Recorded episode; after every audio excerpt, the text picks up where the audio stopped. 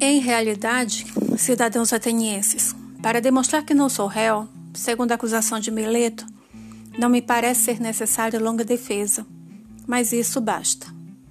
Aquilo, pois, que eu dizia no princípio, que há muito ódio contra mim e muito acumulado, bem sabeis que é verdade. E é isso que vai me perder, se eu me perder, e não Meleto ou Anito, mas a calúnia e a insídia do povo. Pela mesma razão, se perderam muitos outros homens virtuosos, e outros ainda, creio, serão perdidos. Não há perigo que a série se feche comigo. Mas talvez pudesse alguém dizer: Não te envergonhas, Sócrates, de te aplicardes a tais ocupações pelas quais agora está arriscada a morrer? A isso porei justo raciocínio e é o seguinte: Não estás falando bem, meu caro.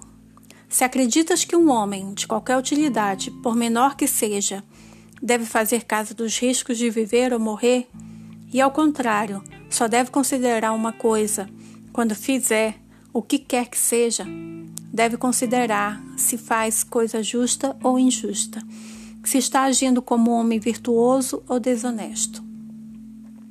Porquanto, segundo a tua opinião, seriam desprezíveis todos aqueles semideuses que morreram em Troia, e com eles o filho de Tétis, o qual, para não sobreviver à vergonha, desprezou de tal modo o perigo que, desejoso de matar Heitor, não deu ouvido à predição de sua mãe, que era uma deusa, e a qual lhe deve ter dito mais ou menos isto: Filho, se vingares a morte de teu amigo Patroclo e matares Heitor, tu mesmo morrerás, porque imediatamente depois de Heitor, o teu destino estará terminado.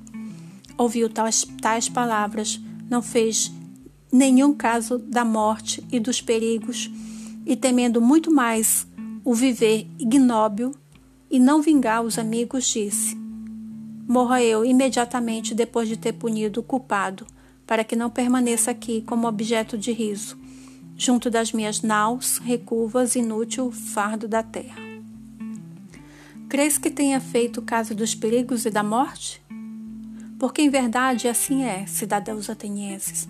Onde quer que alguém tenha colocado, repuntando o melhor posto, ou se for ali colocando, colocado pelo comandante, tem necessidade, a meu, a meu ver, de ir firme ao encontro dos perigos, sem se importar com a morte ou com coisa alguma, a não ser com as torpezas.